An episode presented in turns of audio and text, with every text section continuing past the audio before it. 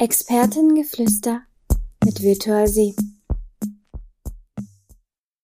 Willkommen zu einer weiteren Folge unseres Podcasts. Schon seit einiger Zeit kommt immer wieder die Frage auf, wie alt ist eigentlich die Virtual 7? Und in diesem Jahr wird da auch etwas ja, gefeiert. Wir haben ein Jubiläum, die 25 Jahre sind erreicht und wir nutzen diese Zeit, um einfach mal zurückzublicken. Dazu haben wir heute wieder den Jochen und den Markus bei uns. Hallo Jochen.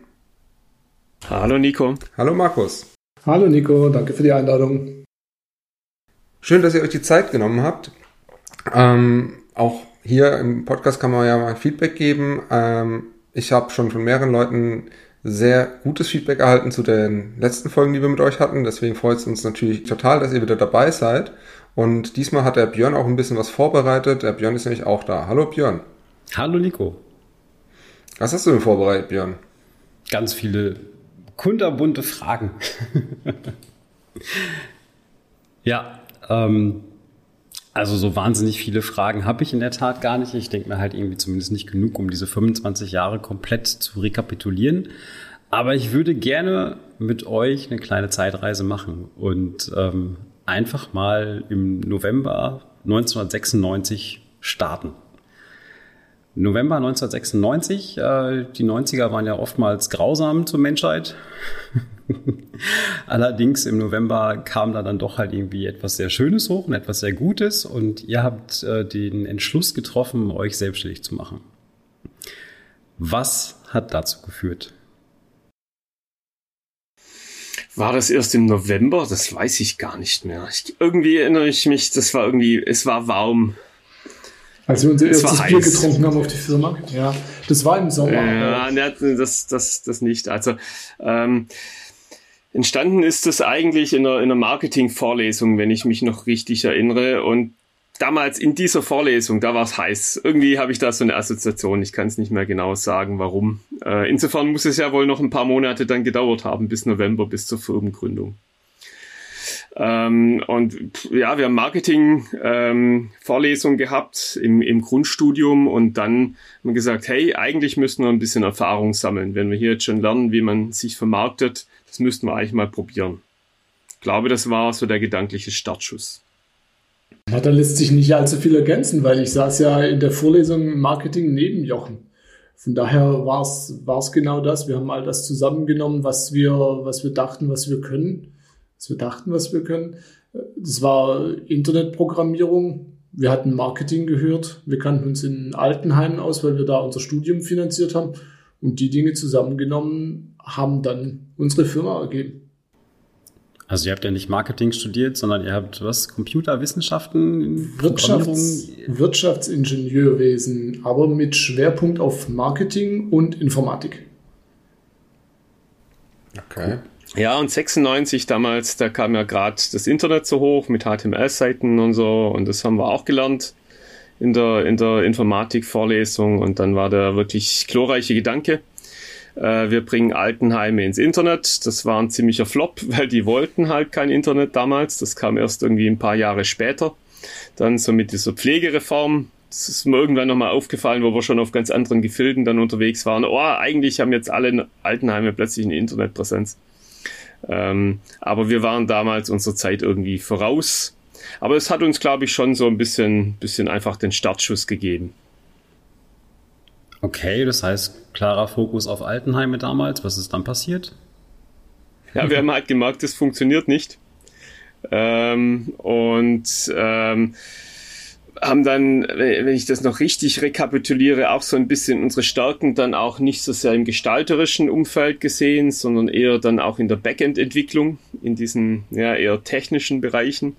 Und sind dann, wie genau weiß ich gar nicht mehr, in diese, in diese ähm, Price Comparison Shopping äh, Ecke gerutscht durch irgendwelche Kunden, die wir irgendwo, boah, ich, da fehlt mir echt die Erinnerung, wie wir die kennengelernt haben. Die haben damals äh, Shopping.com betrieben und haben, haben äh, Entwickler gesucht, die einfach diese, diese Agentensysteme entwickeln. Und da sind wir irgendwie so reingerutscht und haben gemerkt, okay, das ist eher unsere Stärke, da Backend-Entwicklung zu machen, denn jetzt irgendwelche tollen Gestaltungen vorzunehmen und da Webseiten zu, zu designen. Ja. Okay, das heißt, das Ganze ging dann schon in die Prozessabbildung, also schon eher Richtung wirklich IT-Prozesse abzubilden? Ah, ich glaube, das ist ein bisschen, ein bisschen hochgegriffen. Wir waren damals einfach froh, programmieren zu können. Das haben wir gemacht, das haben wir, glaube ich, gut gemacht. Also, um da vielleicht die Erinnerung auch ein bisschen aufzufrischen, wir haben uns auf Stellenanzeigen beworben, ganz profan. Ähm, wir haben Firmen angeschrieben, die Entwickler gesucht haben, haben gesagt, wir können das auch und sogar noch besser. Wir sind eine kleine Firma und haben das dann gemacht und haben da einfach das programmiert, was die wollten. Und das, glaube ich, relativ gut. Okay. Ich erinnere mich noch an unsere Internetanbindung von damals. Weißt du es noch? 128er Modem. Schrecklich, das immer gepiept hat, wenn man die Verbindung aufgebaut hat. Ja, das, das, waren noch, das waren noch heiße Zeiten. Sehr gut. Was war denn euer größter erster Coup? Also ich würde, ich würde tatsächlich sagen, das war unser erster Kunde. Also man muss ja sagen, wir haben, wir haben ja wirklich klein angefangen. Also wir haben unseren, unsere Zentrale, unsere Firma damals, das war ähm, im Wohnzimmer meiner Studentenwohnung. Das Wohnzimmer war zugleich Schlafzimmer, Ess- und Arbeitszimmer. Und da hatten wir unseren Hauptsitz, da haben wir auch unsere Kunden empfangen. Also ich habe dann noch die Socken unters, unters Sofa geräumt, als der erste Kunde kam. Der ist mit seiner Mercedes S-Klasse vorgefahren und hat sich dann bei mir aufs Sofa gesetzt und mir erzählt, dass er gern eine Internetseite hätte. Und die haben wir dann programmiert. Ich glaube, das war auch tatsächlich so der erste, der erste Erfolg für uns, wo wir gesehen haben, dass das klappt. Das Gestalterische wie Jochen vorher schon gesagt hat, das ist nicht so unsere Stärke. Ich glaube, wir können beide keinen geraden Strich übers Papier ziehen. Ähm, aber haben da gesehen, dass das funktioniert, das hat uns motiviert und haben aber auch gesehen, dass wir, dass wir eher die Programmierer sind. Ich glaube, der erste Coup war, das zu machen, den kennenzulernen, die Scheu zu verlieren. Und dann ging es eben weiter als, als Superunternehmer äh, erste Projekte zu machen. Okay. Ich erinnere mich sogar noch, einmal sind wir auf die Offerta gestiefelt mit äh, Sakko und Krawatte und einem Lederköfferchen in der Hand, den wir eine Preisliste dabei hatten äh, für unsere Dienstleistung. Und damals hat man Internetpräsenzen noch nach Speichervolumen abgerechnet in KB. das, also es okay. war schon nett. Ich hätte gerne ein Kilogramm HTML oder was? Ja, so ähnlich. genau, so ähnlich. genau. Und so haben wir das dann auch abgerechnet. War spitze. Da gab es dann Pakete. Das war super. Die Preisliste war der Hit. Die habe ich noch, Markus. Die liegt, glaube ich, noch bei mir irgendwo rum. Die hast du noch, oder die hätte ich gerne auch, Jochen. irgendwo im Rahmen hängen. Das fände ich halt irgendwie sehr spannend. Ihr habt echt nach KB abgerechnet. Das war ja krass, okay? Mhm. Ja, witzig. Und wie ging es dann weiter? Also keiner mehr. Nee. Absolut nicht. Ähm, und wie ging es dann weiter? Ihr sagte, also Markus sagte, ähm, ihr werdet dann als Subunternehmer gestartet. Das heißt, da kamen dann die ersten größeren Projekte oder größere Kunden oder die ersten. Ja, also da, da hatten wir dann diverse erste Kunden, die uns durchaus auch ganz gut ausgelastet hatten. Also dieses Price Comparison Shopping Thema, da waren wir unterwegs. Äh, wir hatten Internetprovider aus der Gegend als Kunden dann gewonnen, äh, für die wir Sachen entwickelt haben.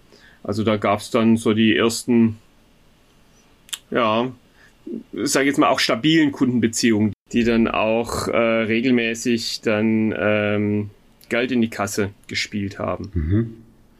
War das so der Moment, wo ihr, wo ihr gesagt habt, hey, wir sind jetzt Unternehmer? Also ich meine, man fängt ja so an, man sagt dann halt, okay, gut, hey, wir probieren das mal und wir, wir motivieren uns da ein bisschen und probieren ein paar Sachen aus. Wann war so der Zeitpunkt, wo ihr gesagt habt, hey, jetzt bekommt das Ganze halt einen gewissen Wert und, und halt auch eine Wertigkeit und halt auch, äh, ich sag mal, einen gewissen Stolz, den man da natürlich halt dann, dann verspürt und halt auch reinbringt. Also ich glaube, die Zeit auf Markus Couch war mal noch nicht so dasjenige äh, oder der, der Zeitpunkt. Ich, ich denke mit, mit Gründung des der ersten Bürogemeinschaft, also mit den ersten wirklichen Gewerbeflächen, die wir dann angemietet haben, um da drin aktiv zu sein. Das war für mich, denke ich, so ein bisschen der, der auch wirkliche Startschuss, wo wir dann auch Familie, Freunde und so weiter eingeladen haben zur ersten Büroeröffnung. Ähm, das war dann aber schon ein paar Tage später, ich glaube 1999. haben wir das gemacht. Davor haben wir ja noch fleißig studiert und waren ja auch noch im, im Grundstudium auch schwer eingespannt. Ich habe gehört, wie viel Semester habt ihr zusammen auf der Bank gedrückt? Also am Ende standen 24 Semester ähm, auf der Exmatrikulation, als wir unsere Diplomarbeit dann erfolgreich abgegeben hatten. Das muss man erstmal schaffen, so lange im Studium Da zu bleiben. Das stimmt, ja. Muss man Prioritäten setzen, klar. Ja, genau. Ja, und wir haben gesagt, jetzt müssen wir auch bald abgeben, bevor wir, also ich glaube, wir hatten drei Diplomarbeitsbetreuer verschlissen und bevor der Professor dann das Zeitliche segnet, äh, wollten wir dann sicherlich auch mal da abgeben. Aber es, ich erinnere mich auch noch, ich bin da irgendwann mal im, oh, wann waren das? 2006, 2007, ähm, vom Kundentermin gekommen, voll aufgetakelt in meinem Audi-Geschäftswagen an die, an die Uni gefahren, habe mich durchs Tor durchwinken lassen und habe direkt neben dem Stellplatz vom Professor geparkt, um zu einer Besprechung für die Diplomarbeit zu gehen. Das war dann schon ganz cool. Aber tatsächlich, der Professor hatte zu uns gesagt, äh, nachdem wir jetzt doch einige Zeit schon investiert hätten, wäre es ihm recht, wenn wir die Diplomarbeit demnächst abschließen, weil er vorhätte, bald in Rente zu gehen. Der hat zum Glück nicht mit euch angefangen, oder? Zum Glück nicht, nein. Das nicht. Sehr schön. Gut. Irgendwann wart ihr beide dann Unternehmer. Oder habt euch als solche gefühlt und, und habt dann halt auch äh, dementsprechend Verantwortung getragen? Wann kamen so die ersten Einstellungen? Also wann habt ihr gemerkt, hey, das kriegen wir nicht mehr zu zweit gewuppt, das müssen wir mit Unterstützung halt irgendwie machen? Wann sind so die ersten Zukunftspläne aufgekommen, um zu sagen, okay, jetzt geht's dann den nächsten Schritt weiter? Wir hatten 1999, würde ich sagen, als wir in der Bürogemeinschaft äh, waren, hatten wir den ersten angestellten Werkstudent damals. Das war so der Auftakt. Da haben wir allen Mut zusammengenommen und einen Anstellungsvertrag unterschrieben. Ich glaube, so der erste Angestellte ist immer noch so was Besonderes, oder? Ja, ja, der hat es auch tapfer lange mit uns ausgehalten, würde ich sagen. Das war der Michael, oder? Da Wer war das? Marco. Ich glaube, Marco war Marco Nummer war zwei, Nummer zwei. Ja. Und den Michael habe ich irgendwann noch mal äh, auf dem, auf dem glaub, Berliner Flughafen oder so mal getroffen. Der ist dann auch ins Geschäftsleben irgendwie nach seinem Studium eingestiegen. Das war, glaube ich, Nummer eins. Und dessen Studienkollege, der Marco, war dann Nummer zwei. Und der war ja wirklich lange bei uns. Ja. Bis vor fünf Jahren. Mhm. Ja. Ja. Also der ist dann auch in die Festanstellung zu uns gewechselt und hat ganz lange Jahre sein Brot dann bei uns verdient. Okay. Gruß an der Stelle an Marco. Falls er das hört. Sehr schön. Aber ähm, wenn ihr euch so zurück erinnert, also äh, Björn hatte das jetzt ja schon quasi gefragt, dass der erste Mitarbeiter was Besonderes ist. Also ich persönlich stelle mir das auch irgendwie sehr krass vor, weil du in dem Moment ja auch ein bisschen diese Zukunft von dieser Person mitträgst und auch eine Verantwortung da auf einer ganz anderen Ebene übernimmst. Oder ist das gar nicht so? Also es waren damals Werkstudenten, die das Hm. neben dem Studium gemacht haben. Da ist das Risiko, glaube ich, glaube ich, Ja, noch okay. überschaubar. Und du konntest auch als, als Arbeitgeber, sage ich mal, so ein bisschen dran lernen. Ich glaube, das war ein guter Mhm. Einstieg für uns, um ein Team aufzubauen. Okay. Ich glaube, das, was du ansprichst, Nico, dieses, diese Verantwortung, die kam erst deutlich später. Okay. Dann auch mit einer, mit einer entsprechenden Größe des Unternehmens und auch einem Alter, in dem dann äh, die Mitarbeiter plötzlich anfangen, Familie zu haben. Mhm. Ich meine, wenn du halt irgendwie 20-jährige Mitarbeiter hast, ah, der Impact für deren ähm, Leben ist dann nochmal äh, relativ gering. Aber wenn dann halt die Mitarbeiter plötzlich 30 sind und die ersten Frauen und Kinder dranhängen, Hausfinanzierungen dranhängen und so weiter, das ist dann halt schon wieder eine Ja. ganz, ganz andere Nummer gewesen. Ja, gut, klar. Bei, bei einem 20-jährigen Werkstudenten kannst du davon ausgehen, der fällt wieder auf die Füße. Ja. Ja. Ja. Okay. Dann, Björn, ich wollte dich nicht unterbrechen. Fahre wie, fort. Wie ging es dann weiter? Ich meine, irgendwann wurde dann Timisoara gegründet. Das war, glaube ich, halt so die erste Kooperation und Niederlassung. Oh, eigentlich sind wir zuerst mal in eine Krise gerauscht, wenn ich, wenn ich das jetzt noch, noch Okay. vorziehe. Da kam die Dotcom-Krise 2002 Da haben wir durchaus auch einiges an Federn gelassen, beziehungsweise unsere Kunden waren ja in diesem Dotcom-Bereich viel unterwegs. Und das hat sich runtergeschlagen bis zu uns. Und da haben wir auch, auch äh, die ersten Entlassungen dann ähm, machen müssen, weil uns einfach die Aufträge gefehlt haben. Und aus dem entstanden ist dann eigentlich wieder in der Wachstumsphase der Gedanke, nicht nur in Deutschland aufzubauen, sondern dann auch mal ins Nearshoring zu gehen. Ähm, und so kam über einen Kontakt bei der L-Bank ähm, durch die Städtepartnerschaft äh, zwischen Karlsruhe und Temeschwar kam dann der Kontakt nach Rumänien. Da hat irgendein Bankdirektor von der L-Bank hat das eine Informationsveranstaltung in Karlsruhe gemacht und da sind wir irgendwie drüber gestolpert. Ich weiß gar nicht mehr genau wie. Mhm. Und so kamen wir nach Rumänien. Nach Temeschwar. Wir hatten davor äh, schon auch so dieses Nearshoring, Offshoring auch mit anderen Ländern probiert. Ich weiß noch, wir hatten damals auch mit einem Subunternehmer Weißrussland mal so angefangen und das war, war gar nichts. Äh, und da war diese Reise nach Timisoara und auch das Kennenlernen der, der, der Stadt, der Region, der Menschen dort dann schon beeindruckend. Also die, die haben uns, glaube ich, recht, recht schnell mitgenommen, sage ich mal. Also diese junge Generation da, die, war, die war wirklich beeindruckend. Naja, wir sind da zuerst mal auf dem Flughafen gelandet, Markus, erinnere dich, und dann haben uns die Grenzer mit Schäferhunden und AK-47 empfangen. Also ganz so freundlich war mein erster Eindruck von Rumänien dann doch nicht. Auf jeden Fall sicher. Auf jeden Fall schon, sicher, ja. ja. ja. Und es war noch eine Turboprop-Maschine damals. Uh, ja. Zwei Propeller. Ja. Ja. Herrlich. Ja, ich bin mit den zwei Propellerigen immer von Berlin nach Münster geflogen. Das war auch so um die Zeit. Fand ich sehr spaßig. Ja, schön. Ähm, ja, und dann hattet ihr eine Niederlassung in Timisoara. Auslastung, Planung, ich meine, da kommt ja halt irgendwie dann, dann spätestens dann ja eigentlich auch die, ich sag mal, kommt ja spätestens dann auch der, der Respekt vor der Verantwortung, die man dann im Prinzip trägt. Ähm, was macht das mit einem? Also, wie geht man damit um? Macht man einfach, ach ja, wir machen jetzt fröhlich weiter oder hat man schlaflose Nächte, ähm, überlegt sich, oh mein Gott, was ist, wenn das alles halt irgendwie Bach runtergeht? Ich, es gibt ja verschiedene Sichtweisen immer. Wie ähm, oder woher zieht ihr eine Motivation, da weiterzumachen und wie geht ihr mit sowas um? Ich glaube, das ist, also auf der einen Seite, jetzt mal für mich gesprochen, mir hilft da so ein bisschen die schwäbische Art.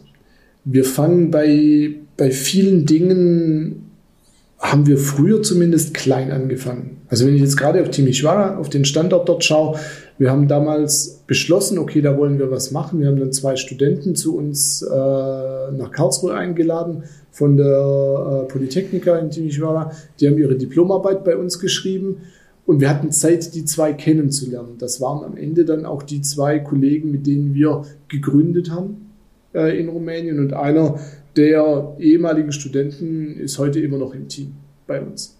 Ähm, das heißt, wir haben, haben so, eine gewisse, so eine gewisse Anlaufphase. Wir hatten die Möglichkeit, das kennenzulernen, wir hatten die Möglichkeit, sie kennenzulernen, zu schauen, ob das, ob das passt. Haben dann eine Wohnung angemietet als Büroräume äh, im ersten Schritt. Und da eben am Anfang waren das Team die zwei Kollegen. Und dann kam irgendwann ein Werkstudent dazu. So ähnlich wie wir es in Deutschland gemacht haben. Ich glaube, wir, wir haben in vielen Dingen dann angefangen, wenn wir sicher sein konnten, dass der nächste Schritt geht. Und wenn du dann nicht auf die Nase fällst, dann wirst du mutiger. Und dann machst du es auch mit einem, mit einem guten Gefühl. Solange bis es halt irgendwo mal knallt. Und daraus lernst du dann. Was ist daran die schwäbische Art? Das war aber dann Art? auch schon. Ja, Entschuldigung, Björn. Kein Problem. Was ist daran die schwäbische Art? Ja, nicht gleich ins Volle zu gehen, sondern so ein bisschen darauf zu achten, dass es bedacht ist, dass wir die Kosten im Griff halten, dass Kosten und Umsatz zueinander passen, es nicht zu überstürzen. Mhm. Bur, jede Mark, die du nicht ausgibst, musst du nicht, nicht verdienen. verdienen. Dreh sie zweimal rum, bevor du sie ausgeben hast, dann fühlt es sich an, wie wenn es zweimal wäre. Genau. Okay, an die norddeutschen Hörer entschuldigt bitte. ja, wir hatten aber zu dem Zeitpunkt schon auch eine gewisse Stabilität schon wieder nach dieser Dotcom-Krise gewonnen, haben einen großen Kunden in Karlsruhe äh, akquirieren können, mit dem wir dann auch so ein bisschen in die Prozessabbildung von, von IT-Prozessen im Intranet, also nicht mehr zum, zum, zum Endkunden im, im Shopping-Umfeld, sondern in, im Intranet gestartet sind. Das war dann schon auch wieder eine gewisse Größe, hatten da ja dann auch schon wieder ein paar Mitarbeiter in Deutschland äh, zusätzlich eingestellt und dann kam Rumänien als, als ähm, tolle Ergänzung. Und was mich da auch immer äh, fasziniert hat, das sind halt auch vom Gedanken her wirklich Europäer. Ja, damals in diesen Beginnzeiten des, des, des Offshorings, da hattest du dann halt auch diese, diese indischen Ansätze als äh, Beispiel und auch mit den ganzen Erfahrungen, die die Firmen damals gemacht haben. Schickst, schickst du eine Spezifikation nach Indien, kriegst irgendwas zurück. Schickst du eine Spezifikation nach Rumänien, kommt zurück, uh, so ein Scheiß, Entschuldigung, Piep, äh, das setzt sich nicht um. Äh, das ist viel zu schlecht, äh, zu schlecht spezifiziert. Also das sind halt wirklich Europäer, auch von der Einstellung her, mit dem, da hast du keinen Mentalitätskonflikt, den du zuerst mal überwinden musst. Das war schon sehr, sehr angenehm. Von Anfang an äh, mit Rumänien und auch mit unseren Kollegen dort. Das sind einfach Kollegen auf, auf Augenhöhe und nicht einfach nur irgendwelche Ab- und Runterprogrammierer gewesen von Beginn an. Ähm, und ich glaube, deshalb hat es auch so gut geklappt mit Rumänien. Mhm. Mhm. Also mehr so Hand in Hand arbeiten. Ja, das sind halt, ich meine, rumänische Kollegen. Fertig. Ohne Wertung, ohne besser, ohne schlechter Stellung. So haben wir, haben wir von Anfang an mit den Kollegen agiert. Ähm, und ich glaube, das ist auch so ein, so ein einer der Erfolgsfaktoren, warum mhm. äh, unsere, unser rumänischer Entwicklungsstandard äh, uns auch über, die, über alle Jahre begleitet hat, durch alle Höhen und Tiefen. Mhm. Wann kam der, der Fokusgedanke, beziehungsweise halt diese Spezial dieser Spezialisierungsgedanke auf? Der, der kam durch, durch diesen Kunden ähm, in Karlsruhe. Ähm, das war eigentlich dadurch, dass wir da eine Nische entdeckt haben. Das heißt, wir, wir äh, sind dort mit dem Hersteller Oracle konfrontiert worden, äh, sollten dort ein Intranet-Portal aufbauen, in dem dann die Geschäftsprozesse abgebildet werden und haben dann gemerkt, oh, so viele Firmen in diesem Umfeld, die auf Basis des, von, von Software von des Herstellers Oracle dann Portale implementieren, gibt es gar nicht. Wir haben durch, dieses, durch diesen Kunden eigentlich so ein, gleich so einen kleinen USP entdeckt und haben gesagt, okay, da stürzen wir uns drauf und, und fokussieren uns auf Mittelwareentwicklung auf Basis von Produkten des Herstellers Oracle. Das war so der erste Gedanke der Spezialisierung. Und da hat uns Oracle dann auch ähm, als, als Partner geworben genau mit diesem Aspekt auch oder mit, weil sie erkannt haben, oh, da gibt es jemanden, der auch wirklich Intra-Internet-Entwicklung machen kann mit unseren Produkten. Damals war Oracle ja auch noch ein wirklicher Datenbankshop. Hm. Und alles oberhalb der Datenbank war, sage ich jetzt mal, nicht unbedingt immer äh, schon das Kerngeschäft gewesen, sondern hat sich gerade entwickelt. Und in diese, diese Expansionsphase sind wir rein ähm, gewachsen, wenn man so möchte. Das wäre jetzt so der, der Knackpunkt oder die nächste Frage gewesen. Ähm, du sagtest Oracle, Datenbanken, Middleware. Wenn du jetzt 25 Jahre nimmst und die irgendwie ein Häppchen teilst, wie hat sich das technologisch verändert? Jetzt bei Oracle? Nee, bei uns. Bei, bei uns, ja, die, die ersten paar Jahre waren Internetentwicklung. Wann machen wir da einen Cut? 2000 drei, drei vier, ja, sowas. 2004. Also bis dahin war es viel Perl, viel PHP, viel Skript-basiert. Hm. Ja. Dann kam dieser ganze Java-basierte äh, Teil ähm, stark auf ab 2003, 2004. Ähm, und der hat uns eigentlich technologisch dann halt begleitet. Da sind wir ganz normal gewachsen mit, mit den Technologien. Damals waren noch JSPs, dann kamen die Java Server Faces irgendwann mal, die ganzen Modernisierungsansätze. Ähm, das hat uns dann eigentlich durchbegleitet. Ähm, irgendwann hat Oracle dann Stellent gekauft, dieses äh, CRM-System. Ähm, und mit Stellent kam dann das Thema BI mit ins Produktportfolio und äh, das haben wir da auch gesehen, haben auch die Notwendigkeit schon ähm, bei unseren Kunden gesehen, auch in Portalen dann Berichtswesen, Fragestellungen abzubilden. Und so sind wir auch in diesen, sagen wir jetzt mal, zweiten Technologie-Stack neben der Java-Entwicklung in die BI-Entwicklung eingestiegen. Immer so dieser Grundgedanke, ja, so aus dem Intranet-Portal heraus. Das zentrale Informations- und Kommunikationsmedium innerhalb eines Unternehmens ähm, war damals das Intranet-Portal. Und so sind wir dann auch mitgewachsen. Mit den Expansions, ähm, mit dem Expansionsweg von Oracle. Da kamen dann die, die ganzen SOA-Themen kamen dann irgendwann auf. Da hat Oracle dann ähm, BA WebLogic oder BA gekauft. Damit kam der, kam der ganze WebLogic, damit kamen äh, Teile der SOA Suite. So sind wir dann in diese Prozessbeschreibung Beschreibung eingestiegen statt der, der Hardcore-Prozessentwicklung. Da hat uns der Hersteller so ein bisschen äh, die Innovation dann auch beschert. Gab es dann immer wieder neue Leute oder seid ihr dann halt habt ihr dann bewusst nach, nach neuen Kompetenzen gesucht oder habt ihr gesagt, okay, wir bilden das Team im Prinzip halt irgendwie einfach immer weiter? Eigentlich, eigentlich beides. Also auf der einen Seite haben Kollegen aus dem Team neue Technologien äh, gelernt, sich eingearbeitet, äh, sich in die eingebracht. Auf der anderen Seite haben wir aber auch das Team da ergänzt, wo wir anderes Wissen brauchten ähm, oder einfach neue Kollegen für neue Schwerpunkte dazugenommen. Und ich würde sagen, um vielleicht diese, diese Häppchen dann fortzusetzen, ab 2018, wo wir dann auch angefangen haben, unsere Ausrichtung weg von rein auf Oracle hin zu unserem Public Service Markt äh, zu wechseln, ab da würde ich sagen, hat auch für uns die, sagen wir mal, die Iterationsgeschwindigkeit der Technologien dann deutlich zugenommen. Ähm, davor mhm. hatten wir schon einen sehr starken Fokus auf, auf die Oracle-Technologien und haben in der Geschwindigkeit, in der Oracle sein Portfolio verändert hat, uns mit angepasst. Und danach haben wir es aber sehr stark geöffnet und äh, seither hat es eine enorme Schlagzahl, würde ich sagen, an Technologien bei uns mit angenommen. Heißt das war dann eher gut, sich davon zu lösen oder sich weiterzuentwickeln oder? Es war notwendig.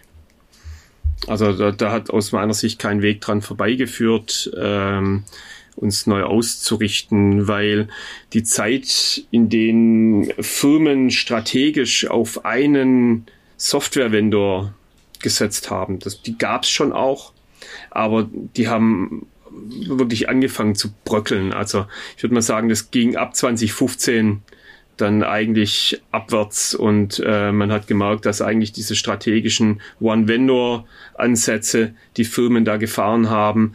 Ich bin entweder ein SAP-Shop, ich bin ein Microsoft-Shop, ich bin ein Oracle-Shop. Mhm. Das ist dann einfach nicht mehr zeitgemäß, wenn man dann Best-of-Breed-Lösungen beschafft hat, einfach weil die Innovationszyklen äh, für bestimmte Anwendungen so kurz geworden sind, dass es sich gar nicht mehr lohnt, auf einen Hersteller zu setzen sondern holt sich jetzt in der Zwischenzeit das, was halt gerade sinnvoll und notwendig ist und ähm, nutzt das, solange es geht und dann macht man das nächste.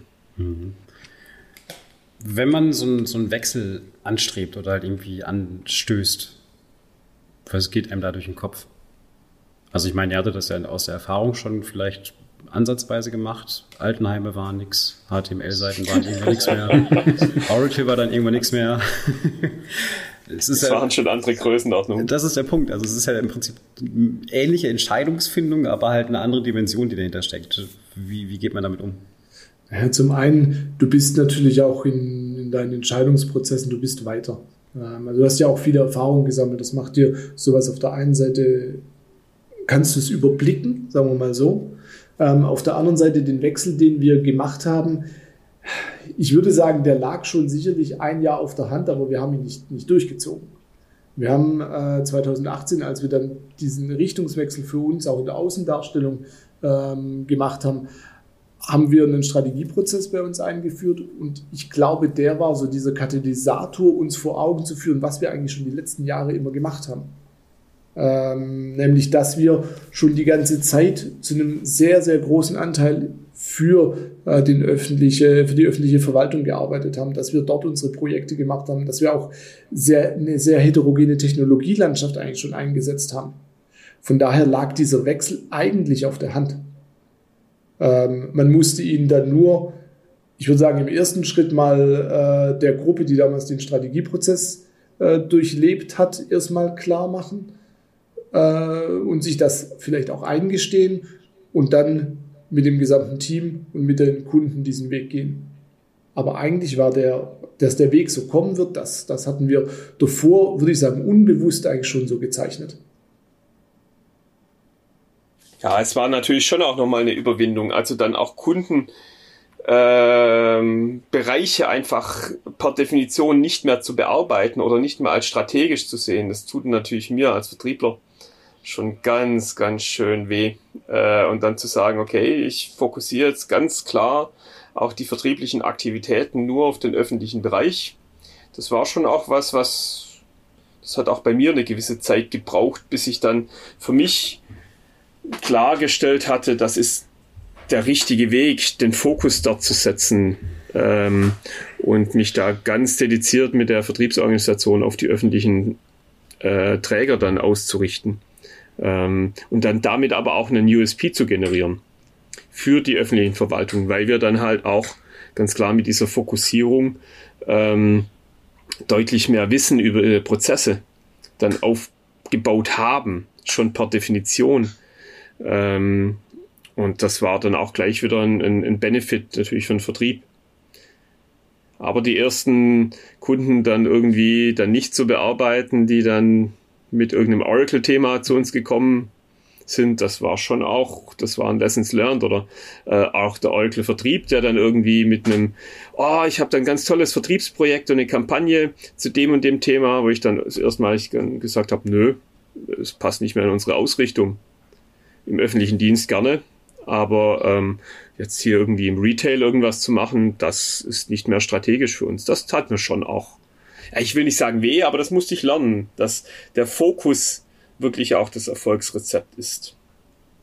Anstatt alles einzusammeln, was einem da irgendwie vor die, vor die Füße fällt. Mhm.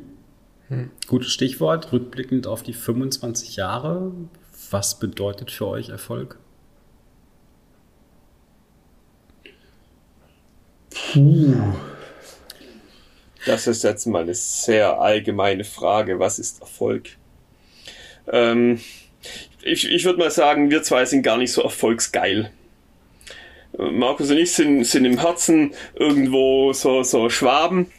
Ähm, und, und wir müssen nicht immer, sag ich jetzt mal, den, den letzten, ja, die, die, auf der ganz obersten äh, Sprosse stehen. Das ist, glaube ich, nicht, nicht in unserer DNA ähm, verankert, sondern ähm, wir wollen ein, ein gutes, stabiles, unternehmergeführtes Unternehmen haben, in dem wir äh, erfolgreich sind, natürlich sprich Umsatz machen und Profit erwirtschaften, aber indem wir auch ein lebenswertes Umfeld für unsere Mitarbeiter äh, gestalten, mit den Mitarbeitern gemeinsam gestalten. Ähm, also das Erfolg lässt sich nicht immer in Euro messen. Hat da niemand behauptet. Also, nee, nee, das, ja. Ich kann mich da an was erinnern, was mal, ich weiß nicht mehr, wer von euch beiden das gesagt hat, aber es gab etwas, was für euch mit dem Umzug ins neue Büro kam und außen an der Fassade hängt, was ihr, was einer von euch beiden mal als ja, Erfolg tatsächlich. hat. Ähm, das, das hatte ich damals gesagt. Wir haben äh, mit dem Umzug nach Durlach zum ersten Mal Leuchtreklame am Gebäude mit unserem Firmennamen. Und das war, also ob ich das jetzt als Erfolg bezeichnen würde, das, das weiß ich nicht, aber ich bin tatsächlich dann, als die aufgehängt war, einmal abends extra nach Durlach gefahren, um das von außen zu sehen und da, ich, da war ich stolz. Doch, dann sagen zu können, das, äh, das ist, was wir als Team sind jetzt so weit gekommen, dass wir da äh, ein, tolles, ein tolles Büro haben, das man auch von außen so wahrnimmt. Das fand ich, das fand ich toll. Ob das jetzt Erfolg ist, das, das würde ich, das würde ich nicht sagen. Da bin ich schon eher bei dem, was Jochen äh, beschrieben hatte, eine Umgebung zu haben, in der ich und auch andere gerne arbeiten und ihre größten Teil ihrer Zeit verbringen. Ähm, mhm. Und ich würde sagen, für mich ist Erfolg im Nachgang zu sehen, dass man richtige Entscheidungen getroffen hat. Vielleicht nicht gute, aber richtige. Das mhm. würde ich als Erfolg für mich auch bezeichnen. Gibt es so Entscheidungen aus den letzten 25 Jahren, wo du sagst, das war eine, mehrere markante Entscheidungen, die zum Erfolg geführt hat? Ja, ja. Das ist die kurze Antwort. Die lange Antwort wäre, wenn du noch wissen willst, welche. ja, also ich meine, die, die Gründung in Rumänien war sicherlich äh, erfolgsrelevant für uns. Dann schon auch die Spezialisierung auf Oracle äh, war eine wichtige äh, Entscheidung, die wir, die wir getroffen haben. Dann die Einführung eines Strategieprozesses, mein, mein persönliches Steckenpferd, weil ich glaube, das braucht jedes Unternehmen, um heutzutage erfolgreich zu sein, sich regelmäßig Gedanken machen, was passt äh, in der Strategie und was muss angepasst werden. Und damit einhergehen natürlich als Startschuss der Fokus auf den öffentlichen Bereich. Das waren sicherlich so ein paar wirklich wichtige Entscheidungen, die wir getroffen haben, die dann auch Virtual 7 sehr stark beeinflusst haben.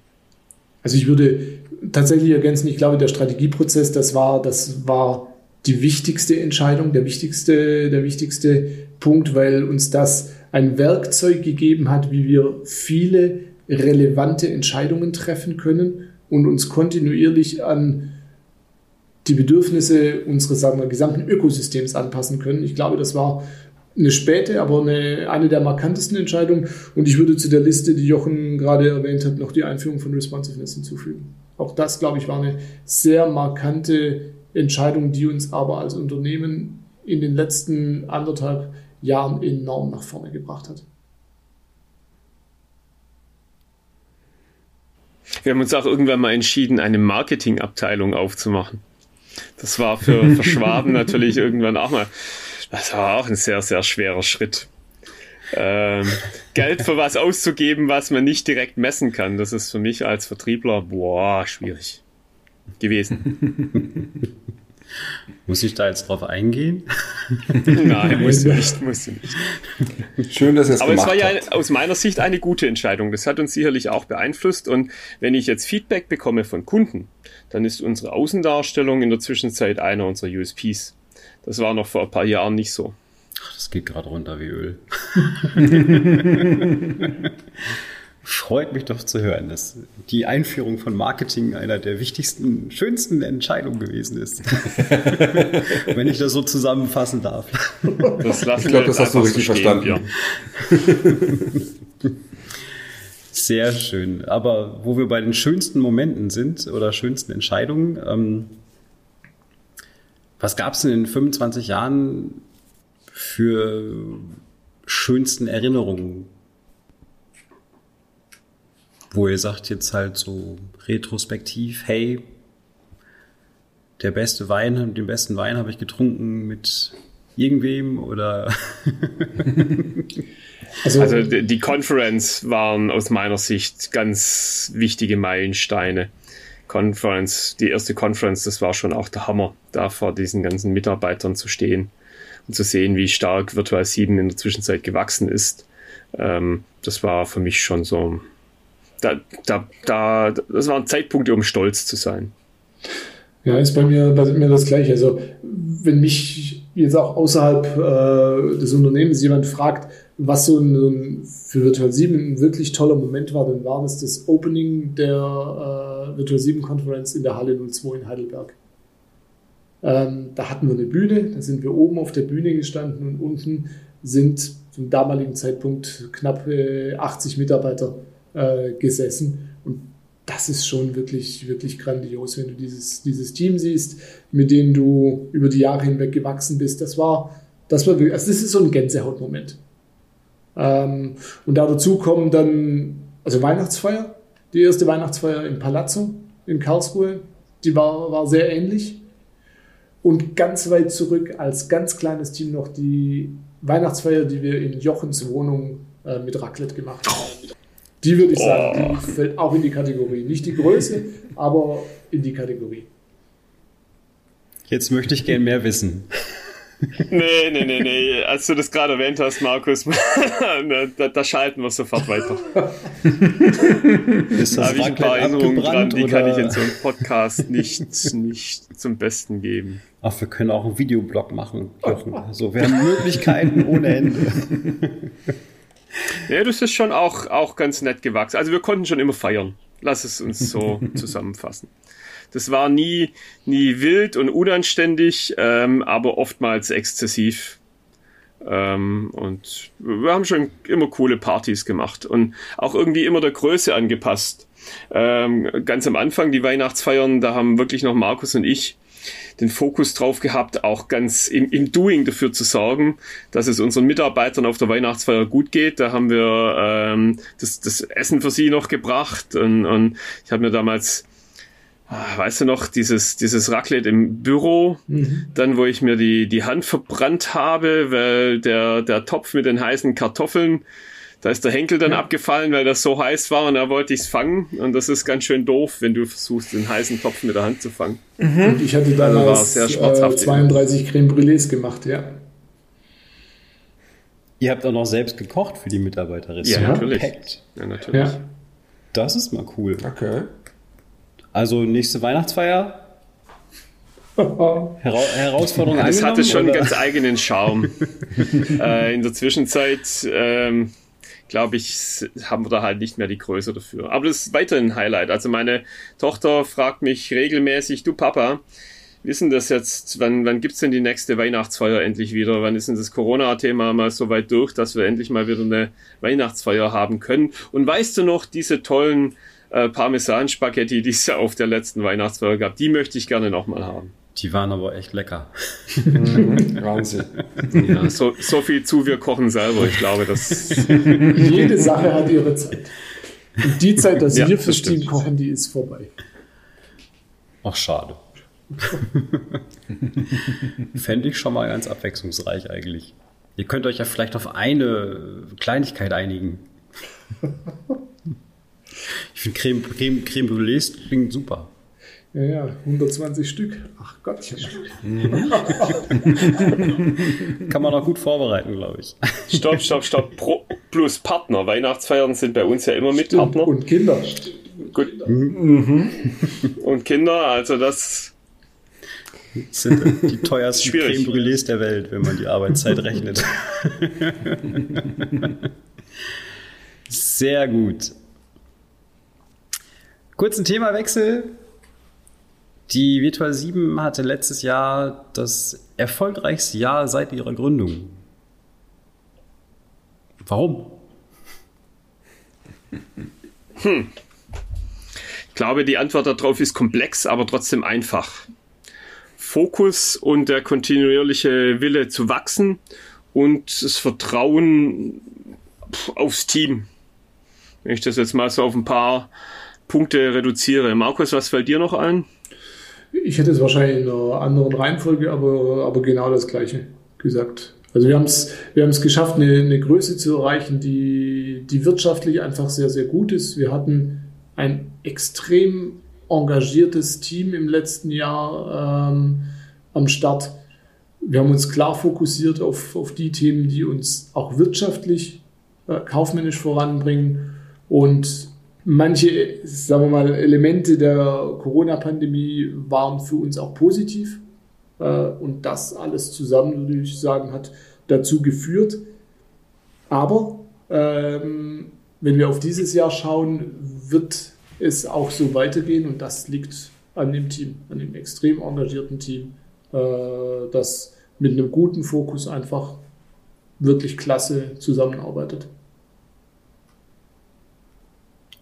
Wie schafft man so ein Team aufzubauen oder halt auch so zu, ich will nicht sagen zu halten, aber so diesen, diesen Spirit, der hier in der Firma lebt, wie schafft man das, das über so lange Zeit zu verstärken und weiterzuhalten? Ja, ich glaube, ähm, also da, dem kann man, auf der einen Seite muss man ihm, glaube ich, den Freiraum geben, dass so ein, dass so ein, so ein Spirit lebt. Ähm, auf der anderen Seite würde ich auch sagen, wenn du den Spirit, den Virtual 7 heute hat, vergleichst mit dem, den Virtual 7 vor zehn Jahren hatte, dann ist es ein ganz anderer Spirit.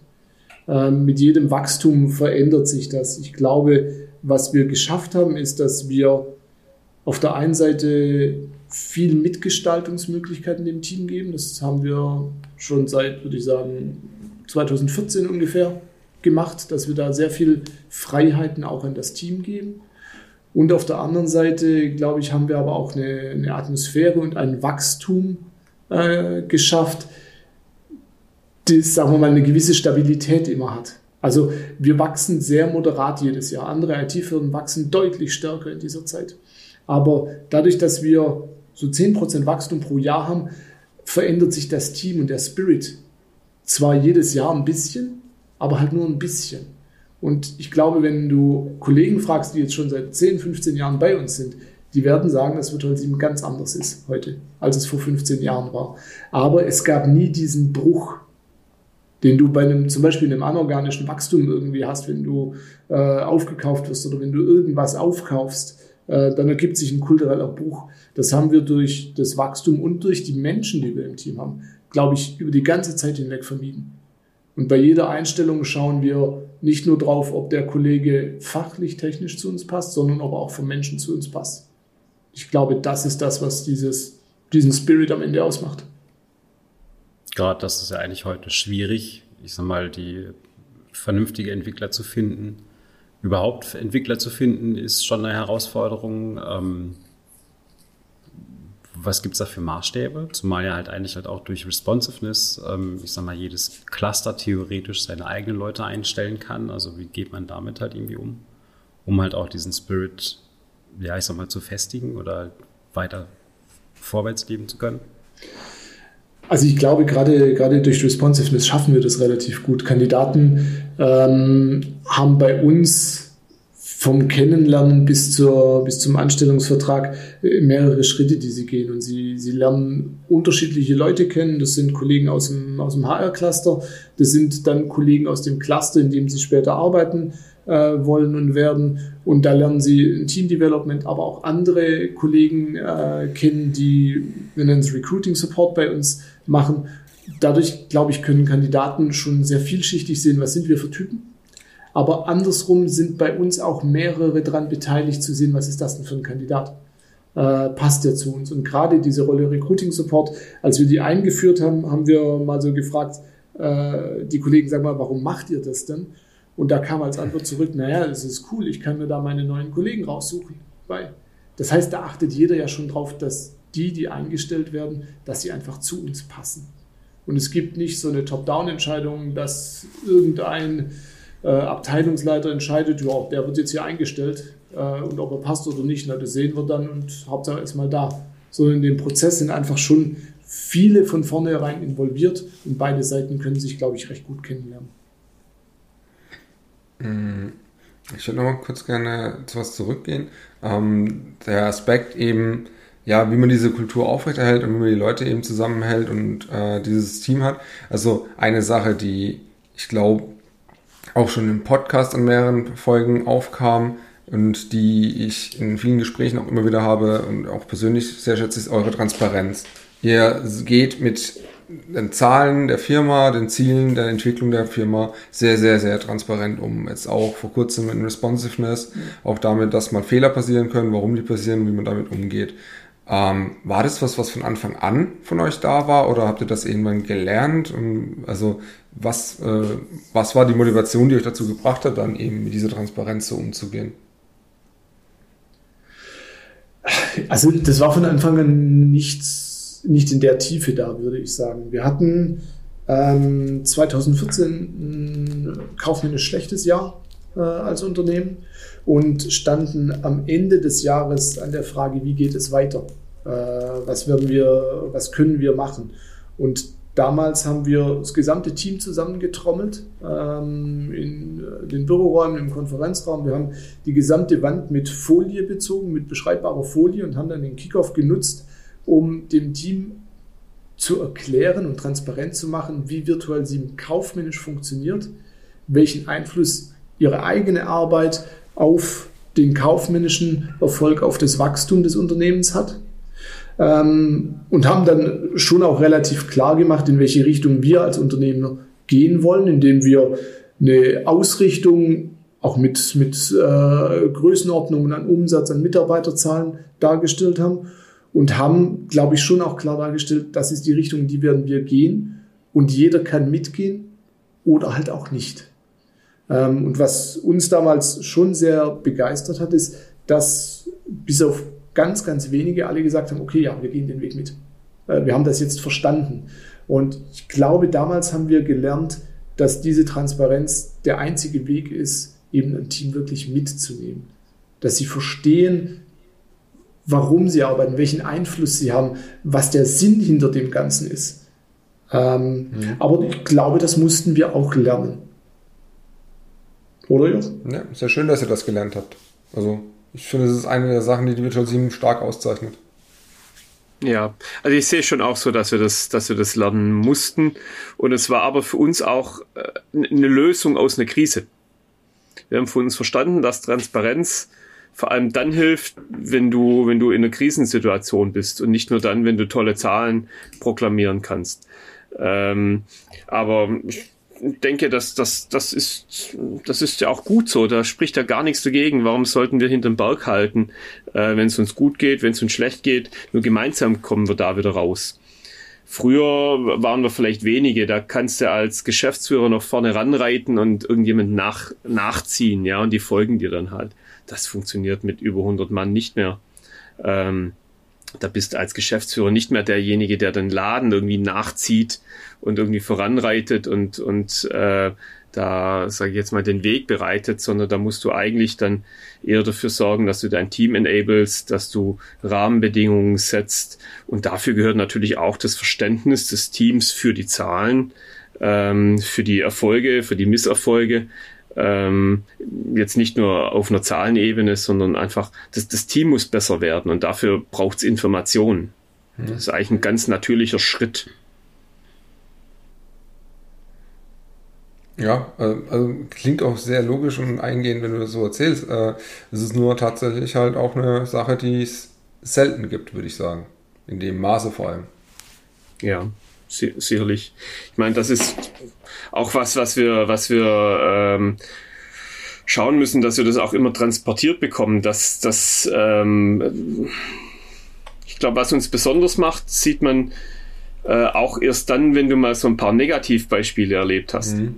Ich glaube, deshalb fällt dir das auch sehr, sehr stark auf, Nico. Du kommst da auch aus einem Großkonzern, ja, du warst da auch ja. im Großkonzern und hast da gearbeitet. Deshalb bist du in der Lage, das auch einzuschätzen und wertzuschätzen. Ähm, ja. Andere, andere, gerade auch jüngere Kollegen kommen halt irgendwo her und haben halt vielleicht noch nicht so viel gesehen ähm, und, und auch mal noch nicht so, so, so gemerkt, was es denn auch an unterschiedlichen Arbeitgebern gibt.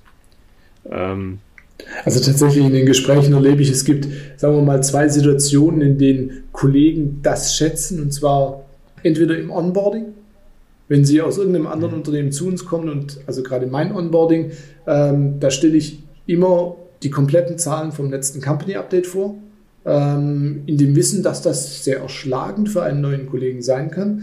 Aber ich will, dass auch ein neuer Kollege bei uns am dritten, vierten Arbeitstag weiß, wie geht es dem Unternehmen, was sind unsere Ziele, wo geht es hin. Ich glaube, da merkt man es. Oder wir haben auch viele Kollegen, die einfach noch gar keinen, Arbeit, keinen anderen Arbeitgeber gesehen haben, sondern aus dem Studium, äh, über einen Werkstudent, über ein Praktikum zu uns gekommen sind. Die erleben das dann wenn sie das Unternehmen verlassen und irgendwo anders hingehen und dann feststellen, ach nee, so wie es bei Virtual 7 läuft, so läuft es halt offensichtlich nicht überall anders. Hm.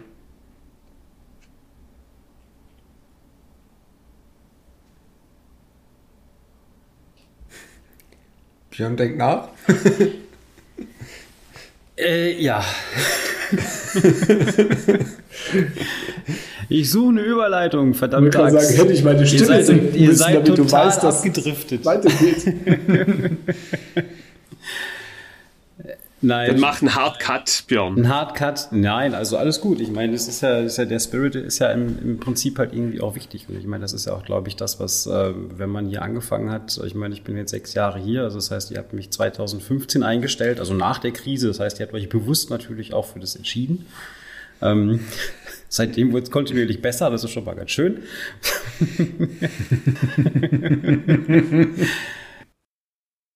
ihr lebt ja diese Transparenz so sehr und wenn wir jetzt in dieser Transparenz weiterdenken und nach vorne schauen, dann könnt ihr da auch transparent sein, was eure Zukunftspläne sind, eure Visionen, wie es weitergehen wird. Und wohin geht denn die Reise? Was ist denn so euer Next Step, the next big thing? the next big sale. Also äh, prinzipiell ist, ähm, ist die Ausrichtung von Virtual 7 wird durch den Strategieprozess bestimmt. Das ist das maßgebliche Instrument, mit dem wir das ähm, manipulieren, wo es denn hingeht. Und ähm, da gibt's natürlich verschiedenste Aspekte. Da gibt's natürlich eine, sage ich jetzt mal, eine kaufmännische, eine Größensicht da drauf, in der Markus und ich formulieren, wie wir uns in die nächsten fünf Jahre vorstellen. Ähm, das ist natürlich schwer vorauszusehen, wie die, wie der Umsatz 2028 beispielsweise dann nach so einem, äh, nach, nach so einer äh, Zukunftsperspektive aussehen soll. Ähm, ich glaube auch, es, es ist gar nicht möglich, das so, so vorzudefinieren. Was wir dort mit reingeben in diesen Strategieprozess ist, wie wir wachsen wollen. Äh, wollen wir kontinuierlich gesund wachsen. Das sind andere Wachstumszahlen. Das sind so diese 10 bis 15 Prozent pro Jahr, die man wachsen kann und dabei noch gesund wachsen kann. Äh, auch, auch organisch wachsen kann und, und auch die Mitarbeiter mitnehmen kann? Oder stellen wir uns ganz andere Sprünge vor? Und aktuell ist es so, dass wir, dass wir uns ein kontinuierliches Wachstum vorstellen. Jetzt ist es aber so, ich hatte es vorher schon gesagt, die, die Lebenszyklen in unserer Branche sind so kurz, äh, zyklisch geworden, dass das gar nicht mein Anspruch ist. Also ich sage nicht, wir müssen jetzt in fünf Jahren 500 Mitarbeiter sein. Äh, sehe ich jetzt gar keinen Grund dazu, das so zu postulieren, sondern wir geben eine Richtung vor, die uns zum jetzigen Zeitpunkt als sinnvoll erscheint, so dass man auch, sage jetzt mal, ein bisschen planen kann. Wir haben gerade die Guardrails für oder, oder sind gerade dabei, die Guardrails für die Cluster für das nächste Jahr festzulegen. Und natürlich äh, geben wir da auch klare Indikationen, wir stellen uns das vor. Aber wenn sich irgendwas verändert im nächsten Zyklus, werden wir auch unsere Ziele wieder anpassen. Wichtig ist es halt, die Mitarbeiter mitzunehmen, ihnen zu sagen und zu erklären, warum wir das so tun und ihnen dann halt zu zeigen, wo wir uns die Entwicklung vorstellen. Ähm, und ich meine, es ist ja auch äh, durch Responsiveness ein Grundzug, äh, dass auch jedes Cluster selber seine Strategie mit erarbeiten kann. Das heißt, wir setzen eigentlich nur noch diese Leitplanken und sagen, okay, wir wollen, dass ihr euch in diese Richtung weiterentwickelt. Macht. Ähm, insofern ist es schwer für uns zu be beantworten, wo geht's denn da jetzt äh, ähm, hin. Ich denke, wir haben so ein paar, paar Kernwerte, mit denen wir das Unternehmen steuern. Ähm, die, die sich sicherlich durchziehen.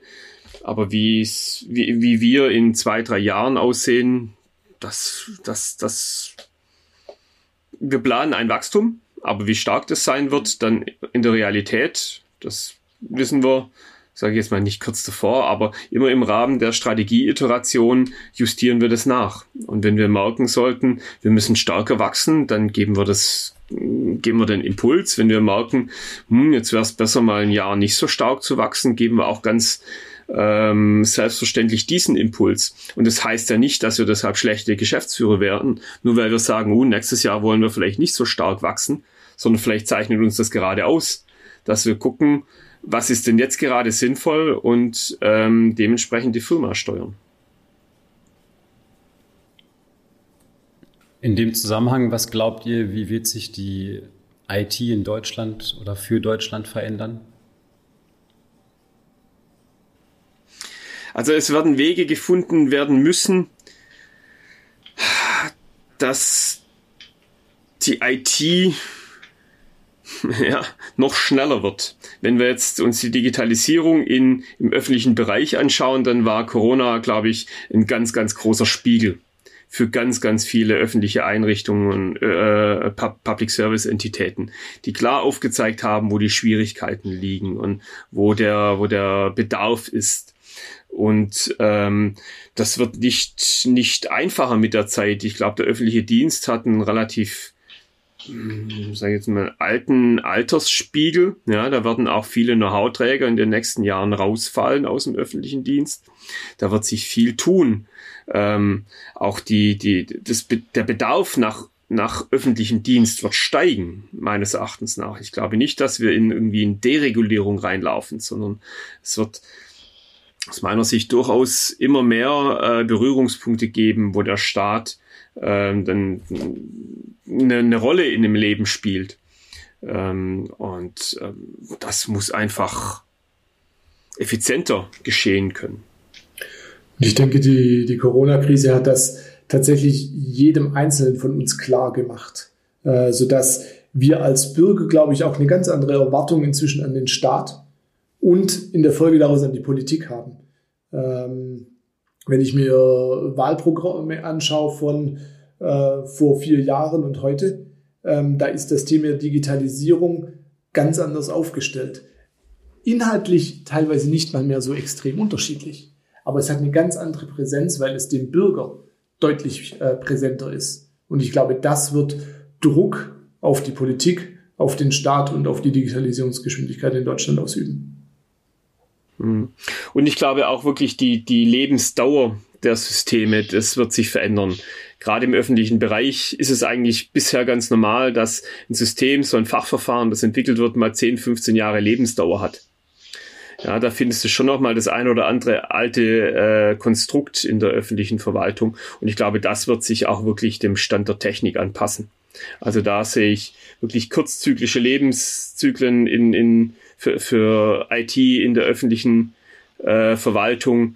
Ähm, da, da wird probiert werden müssen. Und ich glaube, auch Corona hat uns gezeigt, dass, dass auch in dem Bereich man ja, nicht mehr so sicher planen kann. Da kommen einfach viele Faktoren von außen, die gemanagt werden müssen. Dann hat man gar nicht mehr den Anspruch, jetzt irgendwie für die nächsten zehn Jahre zu planen, weil es gar nicht mehr möglich ist. Und das wird in vielen Bereichen, glaube ich, immer, immer krasser werden. Wenn du da die Rahmenbedingungen anschaust, die sowas bestimmen, das sind Fragestellungen, das sind politische Fragestellungen. Da ist die Erwärmung, die globale Erwärmung, was, was reinspielt. Dann haben wir das ganze Thema Flüchtlinge, die, die, sage ich jetzt mal, viele Prozesse ähm, anstoßen, die, die verarbeitet werden müssen. Ähm, Gesundheit ist ein, ein ganz wichtiger Faktor geworden, ähm, dem die öffentliche Hand sich widmen muss. Also da gibt's ganz, ganz viele globale Strömungen und es sind halt plötzlich globale Strömungen, äh, die da auf uns einwirken und das wird schon viel, viel dynamischer werden. Gut, das ist doch mal ein Blick in die Zukunft. Sehr schön. Ich hätte noch eine letzte Frage. Mhm. Was würdet ihr euch und dem Team zum 25-jährigen Geburtstag wünschen?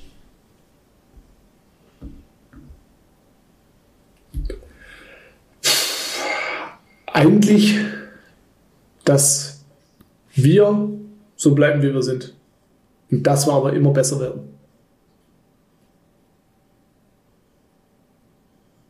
Und Happy Birthday natürlich. ja, es, äh, also wir sind gerade schon auch auf einem sehr hohen Niveau. Ja, uns geht's sehr gut. Wir haben tolle Umstände, äh, haben, haben Luxussituationen und ich glaube, dass es, wenn wir uns das so beibehalten können, ist die Zukunft rosig. Du meinst grün?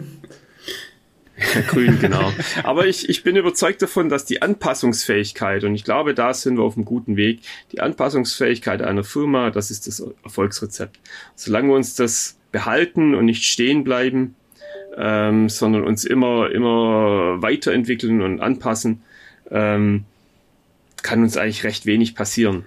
Also ich, ich wünsche uns Anpassungsfähigkeit. Sehr gut. Ich wünsche euch nur das Beste. Danke herzlich für die Zeit. Sehr gerne. Oder Nico, hast du noch Fragen? Nee, nein, ich habe meinen Teil dazu beigetragen. Bin einfach wieder äh, froh, dass wir in dieser Runde einen Podcast hatten, weil genau diese Folgen mit Markus und Jochen werden sehr gerne draußen angenommen. Weil ich auch hier wieder sagen kann, wir hatten es gerade eben mal wieder als Thema, die Transparenz, die ihr auch im Podcast nach außen gibt, wird auch von Leuten, die am Ende vielleicht nicht auch immer sich dann am Ende bei uns bewerben und hier anfangen, aber es gibt viele Leute, die trotzdem neidisch draufschauen. Ähm, das kann ich auch nochmal hier euch auch als Feedback zurückgeben. Da gibt es diverse Rückmeldungen. Mit Bewunderung, deswegen, oder? Nicht mit Neid naja, Neid, dass es eben bei ihnen nicht so ist. Also ich denke, das ist manchmal schon der Fall. Aber ja, ähm, deswegen, wie, wie schon Björn gesagt hat, vielen Dank, dass ihr euch die Zeit genommen habt, dass ihr da wart. War eine sehr schöne Folge. Sehr gerne. Ich freue mich aufs Mal. nächste Mal. Genau. Dankeschön. Macht's gut. Danke fürs Zuhören draußen. Ciao. Tschüss. Ciao.